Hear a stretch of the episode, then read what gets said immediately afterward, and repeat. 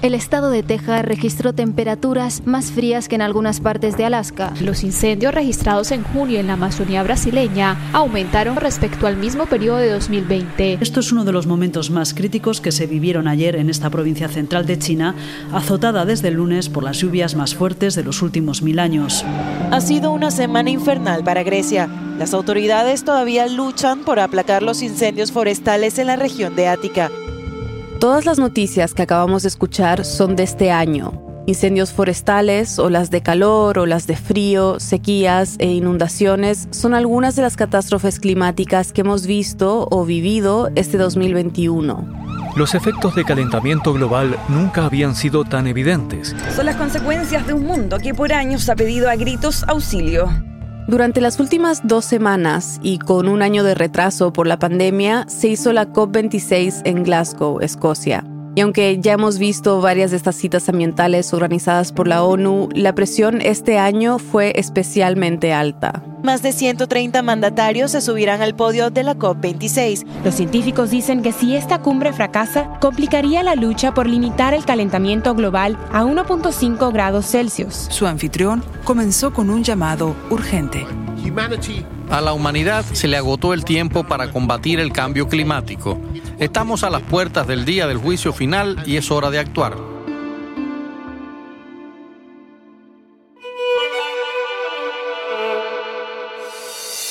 Bienvenidos a El Hilo, un podcast de Radio Ambulante Estudios y Vice News. Soy Silvia Viñas. Eliezer Budasov está fuera esta semana.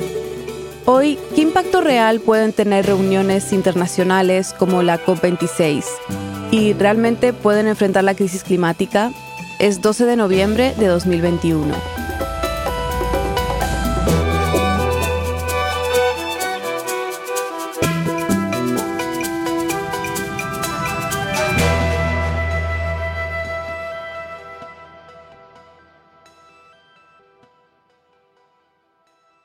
los impactos del cambio climático ya no son algo que vamos a ver en 20, 30, 40, 100 años. Estamos hablando de fenómenos que ya están aquí. Ella es Sandra Guzmán, una ambientalista mexicana. Yo llevo trabajando el tema de cambio climático cerca de 16 años. Y podríamos decir que es asistente frecuente de la COP o Conferencia de las Partes. Ha ido a 12. Desde 2008 que fue mi primera conferencia de las partes en Poznan, Poland. He estado mm, involucrada en el proceso internacional. Y ha estado en estas COP en varios roles, como negociadora, miembro de la sociedad civil, asesora de países. Actualmente soy gerente de financiamiento climático en la iniciativa de política climática CPI y también soy fundadora del grupo de financiamiento climático para Latinoamérica y el Caribe, GFLAC. Sandra ha estado en Glasgow estas dos semanas de la COP26 y hablamos con ella porque además de ser una experta en cambio climático y conocer muy bien estas conferencias, Sandra se ha especializado en algo que se llama Derecho Internacional Público. Me explicó que tiene que ver con cómo los países se ponen de acuerdo para tratar temas como la crisis climática, algo clave en estas conferencias. ¿Cuál es la importancia de la COP? ¿No? ¿Por qué por dos semanas le prestamos tanta atención a, a esta conferencia? Desde la creación de la Convención Marco de Naciones Unidas sobre Cambio Climático, que es este gran, ah, digamos, acuerdo internacional que, que, se formula desde 1992, en donde se crean las tres convenciones, tanto la de cambio climático, la de biodiversidad y la de desertificación. 197 países firmaron ese gran acuerdo al que se refiere Sandra. El objetivo era prevenir, cito, la interferencia humana peligrosa en el sistema climático. Desde entonces se tenía muy claro que cambio climático es un problema que evoluciona a una rapidez mucho más, digamos, acelerada de lo que se tenía pronosticado antes. La primera COP se hizo en Berlín en el 95. Y de ahí la necesidad de generar este tipo de reuniones de manera anual. Pero estas COP son muy importantes y atraen muchísimo porque es aquí en donde se reúnen los grandes actores que están asociados tanto a la toma de decisiones como aquellos que están, digamos, promoviendo acciones a nivel no gubernamental. Formalmente funciona así. En cada COP, miles de diplomáticos o delegados de esos 197 países empiezan una negociación. Es decir, son los temas que los países se sientan a discutir cada año para dar soluciones, para dar alternativas y para plantear un camino para la resolución. Pero además de los delegados de los países, hay otros miles de asistentes entre activistas, académicos y líderes empresariales. Y la manera en que organismos no gubernamentales inciden en el proceso es a través de reuniones bilaterales con las negociaciones, en donde les hacen llegar su visión, sus propuestas, eh, cómo deberían quedar los textos, cuáles deberían ser las decisiones. Es decir, sí que hay un proceso mediante el cual se trata de, de influir, de incidir en las negociaciones. Hay constituencies, que son como grupos de organismos. Por ejemplo, están los grupos ambientales, están los grupos industriales, los grupos que son los jóvenes, el grupo de género, y a través de estas constituencies es que hacen incidencia también a nivel de los gobiernos. Entonces, pero sí, quienes toman decisiones son 100% los gobiernos. El grupo medioambiental Global Witness analizó la lista de asistentes publicada por la ONU y descubrió que la industria de combustibles fósiles tiene la delegación más grande, más de 500 personas. O sea, hay más lobistas de estas empresas que representantes de Brasil, que es el país que más delegados tiene en la cumbre. El tema es que la quema de combustibles fósiles como carbón, petróleo o gas natural es una de las principales razones del calentamiento global. Por eso los activistas dicen que estas personas deberían tener prohibida la entrada a la COP. También dicen que el evento no ha sido tan inclusivo como se prometió y acusan a los líderes mundiales de hablar mucho y hacer poco. En Glasgow y otras partes del mundo, miles de personas se han manifestado contra la conferencia en estos días. Si el presente lucha, el futuro es nuestro. Le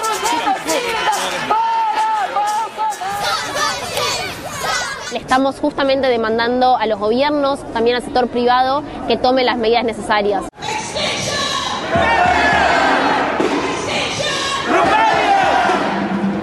La ambientalista Greta Thunberg habló en una protesta en Glasgow. La COP se ha convertido en un evento de relaciones públicas en la que los líderes dan bellos discursos y anuncian compromisos y objetivos elegantes, mientras que detrás del telón los gobiernos del hemisferio norte siguen sin tomar ninguna acción climática drástica. Es importante decir que a lo largo de estos 12 años que yo he tenido la oportunidad de participar, esta presión social, esta presión de los diferentes actores, también ha llegado a una presión política. Hoy, para un político decir que ya no cree en el cambio climático es absolutamente mm, criticado, ¿no? Pero dado que cambio climático no es solo un tema ambiental, cambio climático empieza a, digamos, a demostrar su impacto en los sistemas económicos, en los sistemas sociales. Estamos hablando de que incrementa la pobreza, ¿no? Tiene mucho impacto en la disponibilidad de alimentos. Entonces, nos estamos dando cuenta que los fenómenos son cada vez más sistémicos y esto es lo que está llamando más la atención y por eso vemos cada año más gente participando en estos espacios, ya no solo del sector ambiental, sino también pues del sector agrícola, del sector energético, de las finanzas, aunque ciertamente nos falta mucho para involucrar a la población más amplia en estos procesos. Hay muchos desafíos relacionados a la crisis climática. ¿Cuál era el principal desafío este año? Esta COP es particularmente difícil porque, como ya lo decíamos, en el contexto de la pandemia hay muchas más expectativas. Es decir, hay mucha presión política para que estos acuerdos lleguen a buen fin y creo que el tema de fondo es cómo, cómo construyes un proceso que genere confianza entre las partes una pregunta particularmente importante durante una pandemia que ha dejado claro y muy visible que hay mucha desigualdad entre países.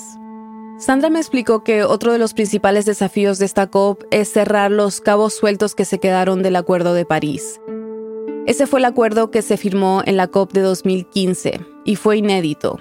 Primero porque todos los países, ricos y pobres, se comprometieron a combatir la crisis climática, aunque cada uno a su ritmo y segundo porque el compromiso que asumieron fue limitar el aumento de la temperatura del planeta a menos de 2 grados Celsius.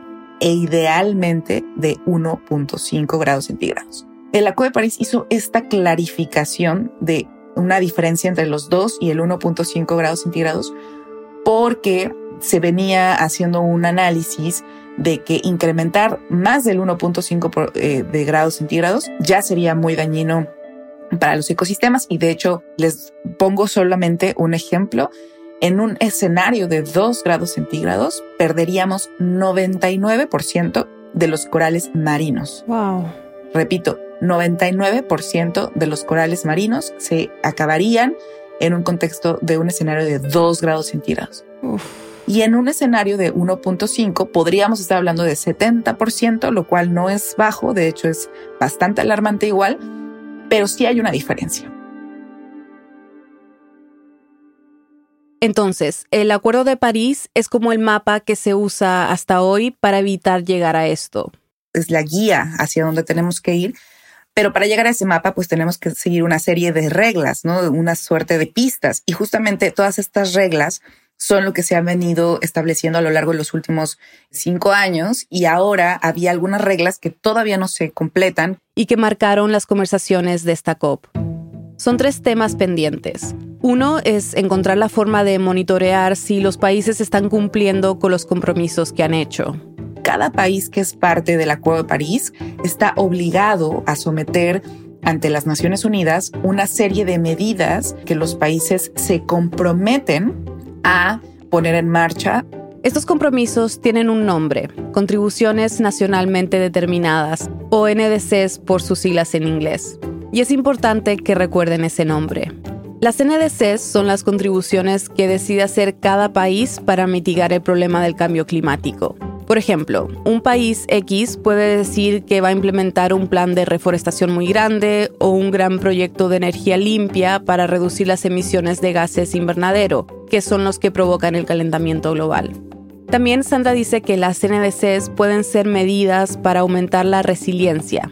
Acá lo explica en términos sencillos. Hay una cosa que le llamamos la adaptación, que es este incremento de la resiliencia a los impactos negativos del cambio climático. Por ejemplo, si yo en mi localidad sé que con el cambio climático vamos a tener más inundaciones, tengo que prepararme para retirar a las poblaciones que van a estar enfrentadas a esas inundaciones.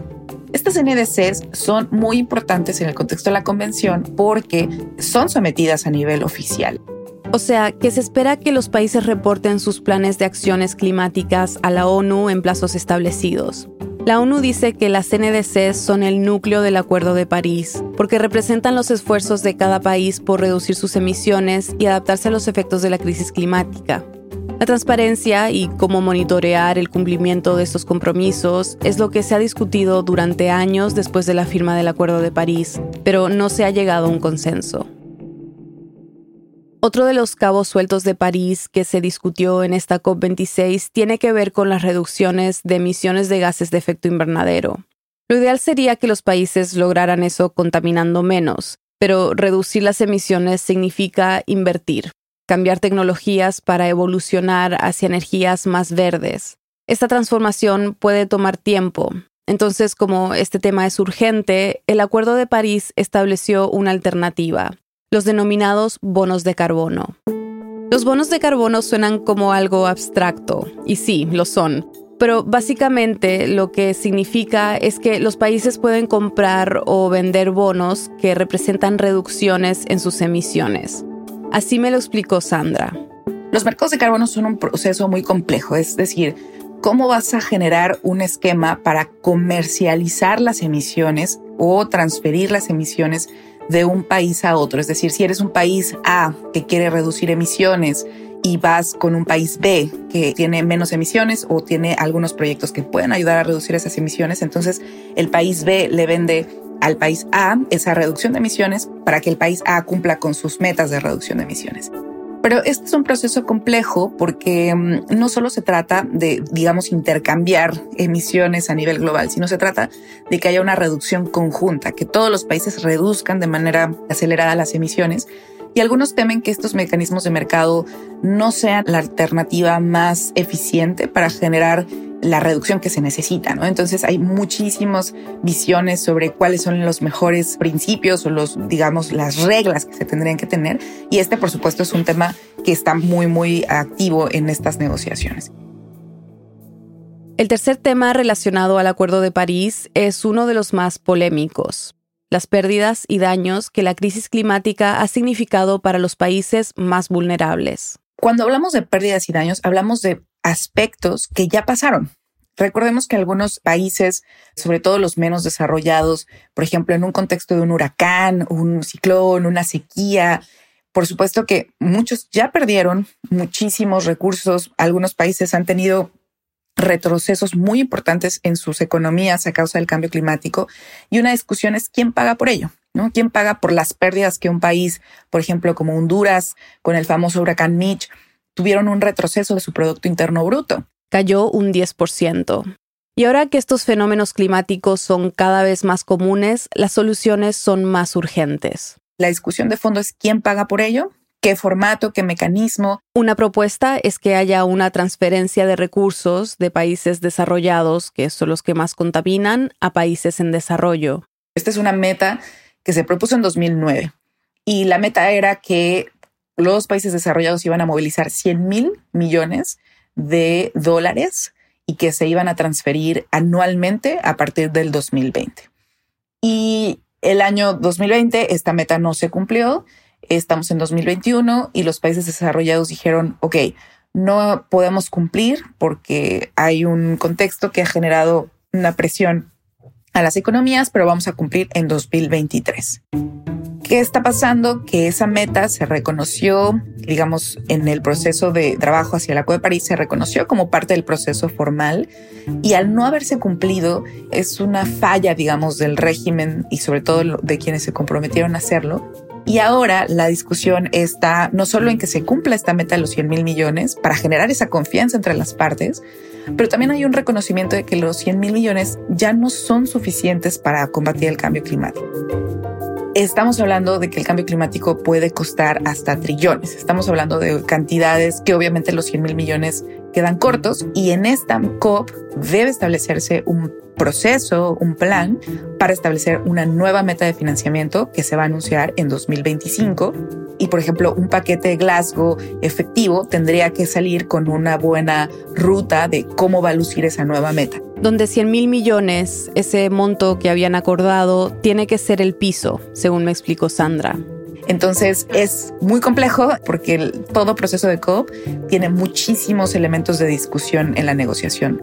Y la presión es muy alta porque poco antes del inicio de la COP26, la ONU reveló una cifra catastrófica.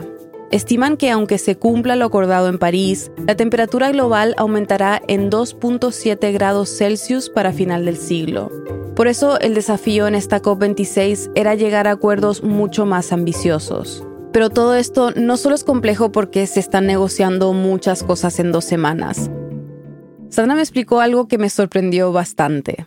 Muy, muy importante que sepamos que hay una conversación formal y hay una conversación informal y hay que caracterizar y diferenciarlas muy bien para poder dar un mejor seguimiento.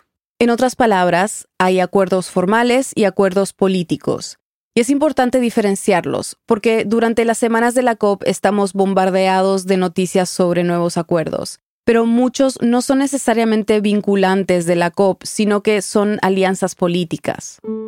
La primera semana de la conferencia se llevó a cabo un proceso que se le llamó la Conferencia de los Líderes, el, el Leader Summit, y se hicieron varios anuncios importantes, por ejemplo, como una alianza para la reducción de la deforestación, más de 100 naciones se comprometieron a terminar con la deforestación masiva para 2030. Los firmantes del pacto representan el 85% de los bosques del mundo.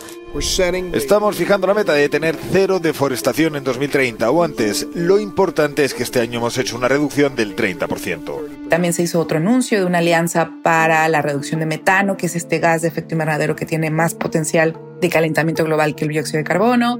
90 países se comprometieron a reducir en un 30% las emisiones de metano para 2030.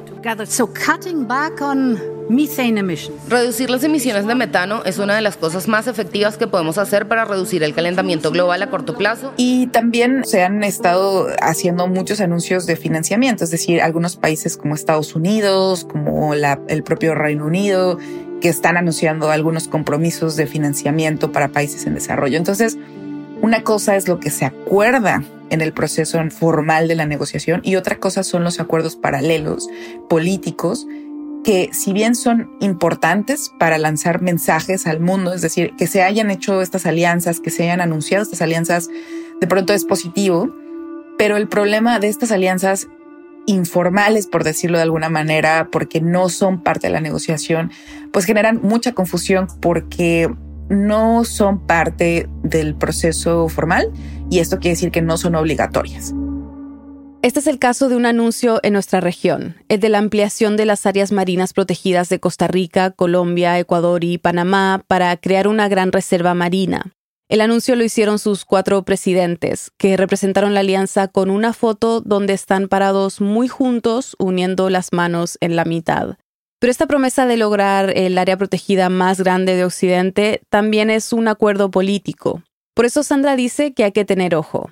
Creo que este anuncio es muy importante a la luz de la devastación que se ha dado de muchos ecosistemas, lo cual por supuesto que es muy, muy importante.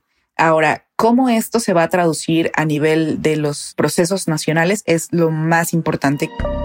Ya no solo estamos hablando del anuncio, sino todo lo que los países tienen que hacer a nivel nacional para cumplir con este anuncio. Y yo creo que es ahí en donde están los grandes las grandes oportunidades para la ciudadanía de involucrarse para que este tipo de anuncios se pongan en marcha. Por eso es importante entender que en el proceso de la COP hay dos niveles. El formal, que es la negociación, que es ahí en donde tenemos que también apuntalar y asegurar que haya estos acuerdos, porque esos son los acuerdos que son vinculantes.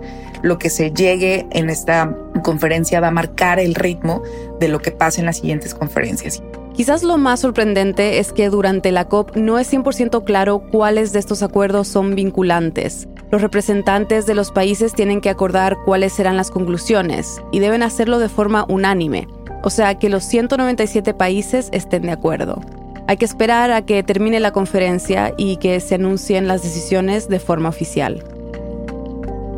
Después de la pausa, vamos a repasar con Sandra cómo estamos enfrentando la crisis climática en América Latina el Acuerdo de París ya no solo habla de la responsabilidad de los países desarrollados para la acción climática, habla de que todos los países, con base en sus responsabilidades y capacidades diferenciadas, porque sabemos que muchos de los países en desarrollo tienen mínimas emisiones, entonces no son responsables del problema y aún así sufren los problemas. Pero no quiere decir que esos países menos responsables no puedan hacer algo. Ya volvemos.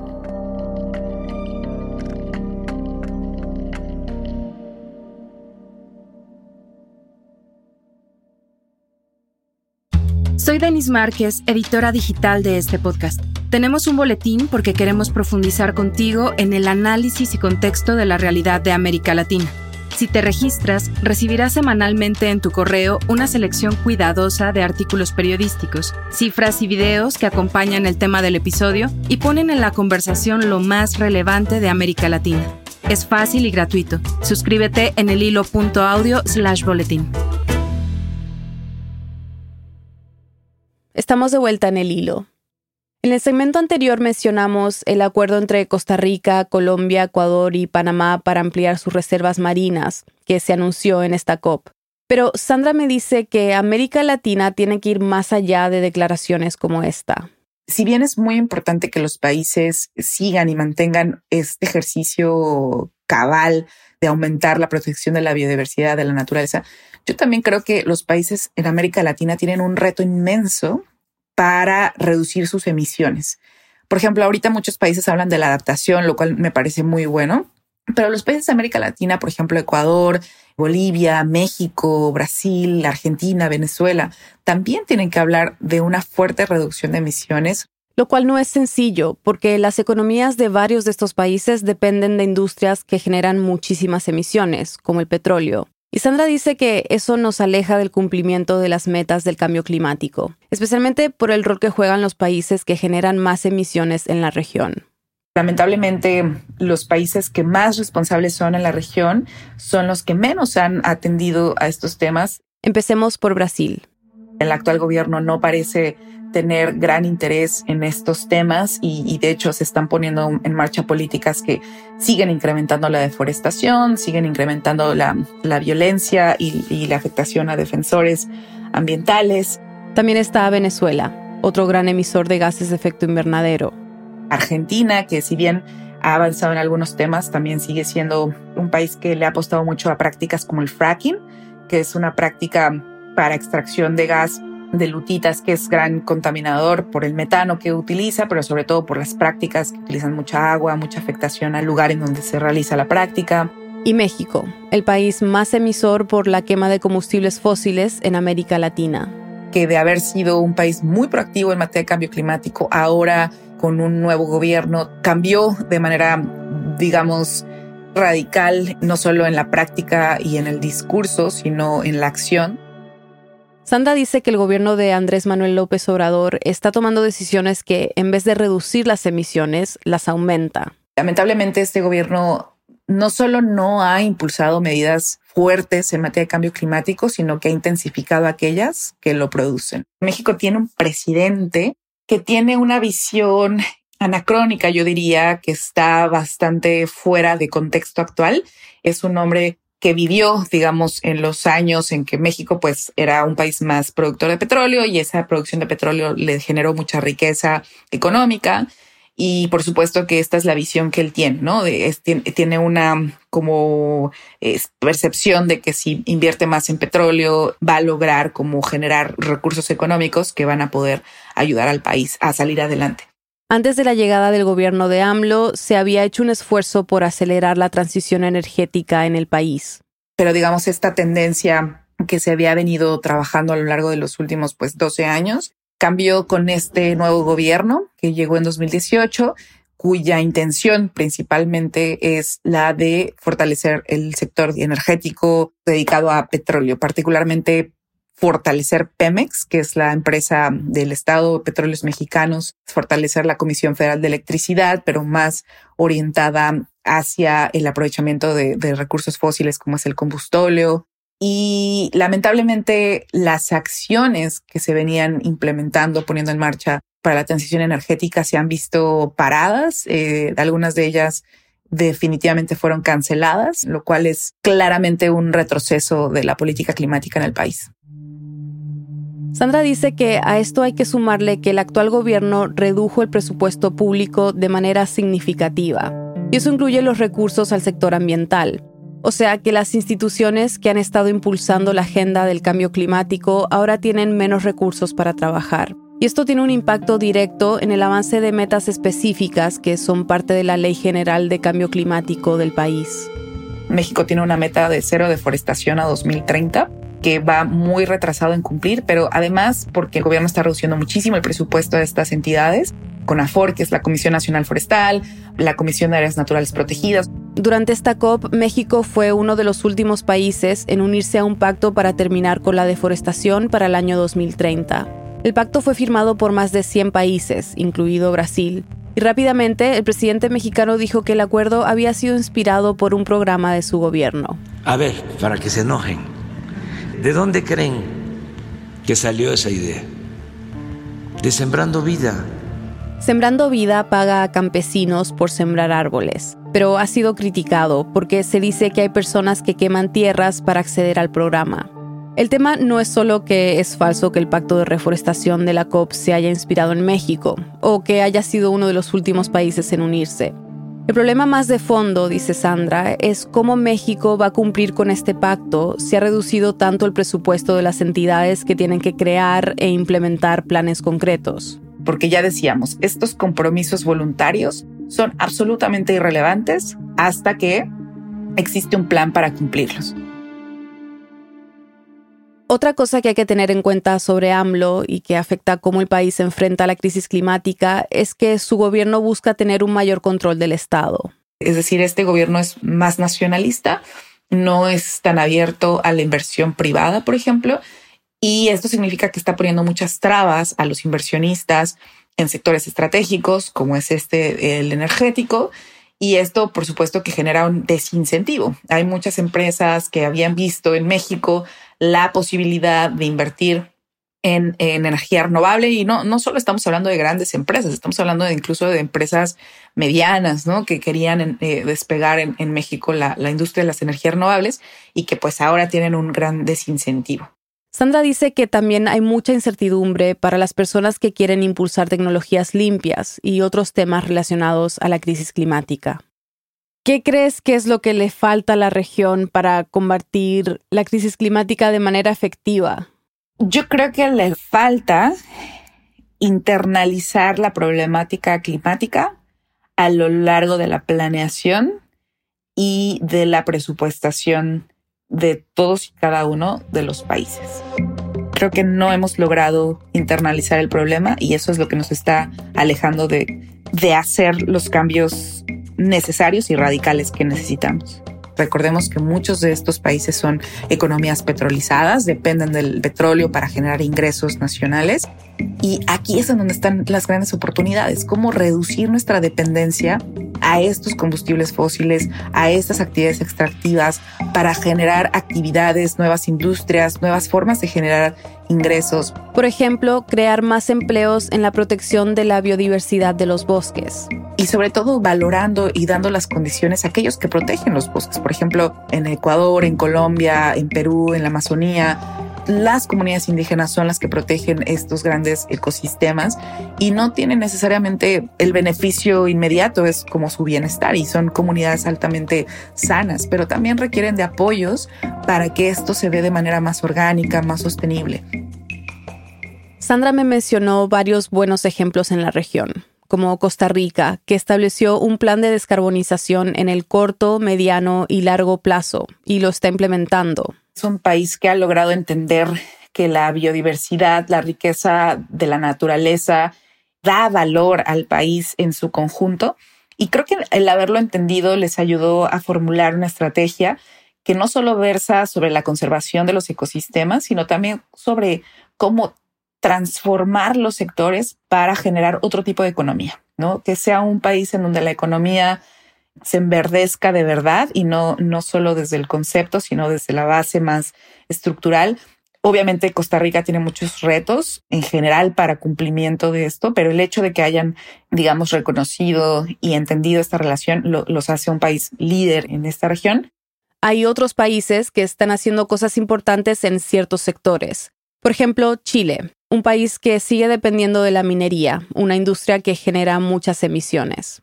Chile es un país que ha avanzado mucho en temas de electromovilidad. Esta idea de, electrificar el sector transporte para reducir las emisiones tradicionales del sector transporte, porque es uno de los que más ha aumentado las emisiones globales a nivel, digamos, mundial cada vez más vehículos privados que usan diésel y gasolina. Y asimismo ha avanzado mucho en temas de energía renovable para generar la electricidad. Entonces, pero es más sectorial.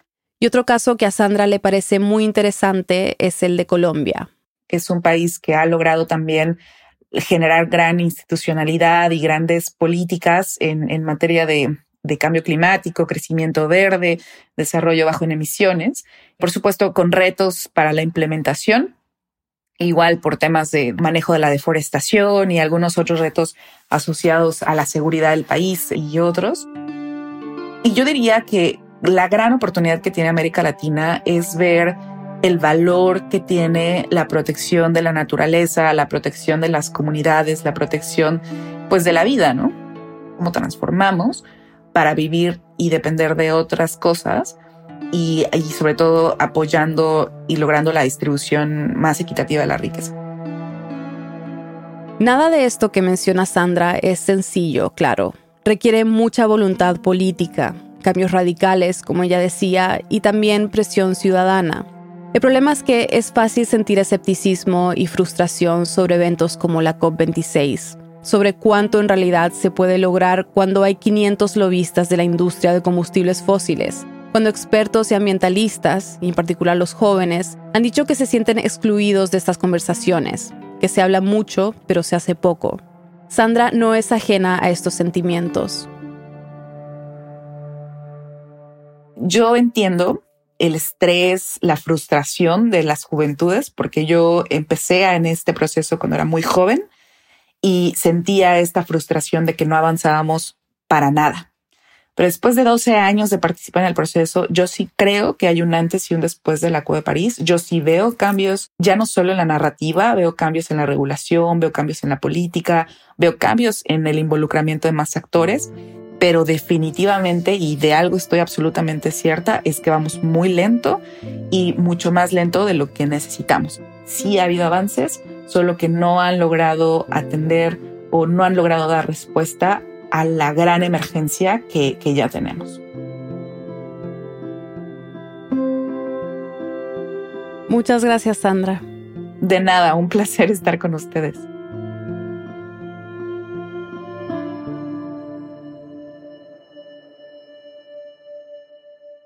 Cuando termina una edición de la COP, los representantes de los países hacen pública una declaración final. Ahí están reflejados todos los acuerdos vinculantes a los que llegaron. Este miércoles dieron a conocer un borrador de esa declaración y las críticas no tardaron en llegar. Los ecologistas lo tildan de insuficiente. Y los arquitectos del Acuerdo de París advierten que los objetivos que se han acordado son demasiado débiles.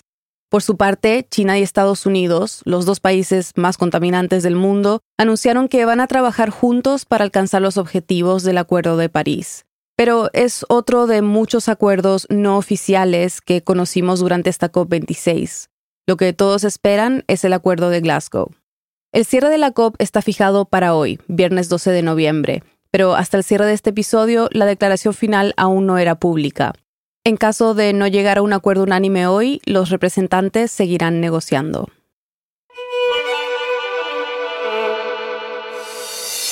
Este episodio fue producido por mí, Daniela Cruzat. En el hilo somos Silvia Viñas, Eliezer Budasov, Daniela Alarcón, Mariana Zúñiga, Inés Renique, Denise Márquez, Elías González, Desiree Yepes, Paola Leán, Xochil Fabián, Camilo Jiménez Santofimio y Carolina Guerrero. Nuestro tema musical lo compuso Pauchi Sasaki y parte de la música de este episodio fue compuesta por Remy Lozano. Queremos agradecer a Aleida Rueda y Laura García por su ayuda en este episodio. El Hilo es un podcast de Radio Ambulante Estudios y Vice News. Gracias a quienes se han unido a Deambulantes, nuestras membresías. Dependemos de miembros como ustedes para garantizar el tipo de periodismo que hacemos en el hilo. Si este podcast te ayuda a entender mejor lo que ocurre en América Latina, considera hacer una donación hoy. Sin importar el monto, tu contribución nos ayudará a garantizar nuestro periodismo riguroso e independiente. Súmate tú también en el hilo.audio slash apóyanos. Muchas gracias. Y para estar al tanto de las noticias más importantes de la región y de cómo se desarrollan esta y otras historias que cubrimos, síguenos en nuestras redes sociales. En Twitter y en Instagram nos encuentras como El Hilo Podcast. Gracias por escuchar.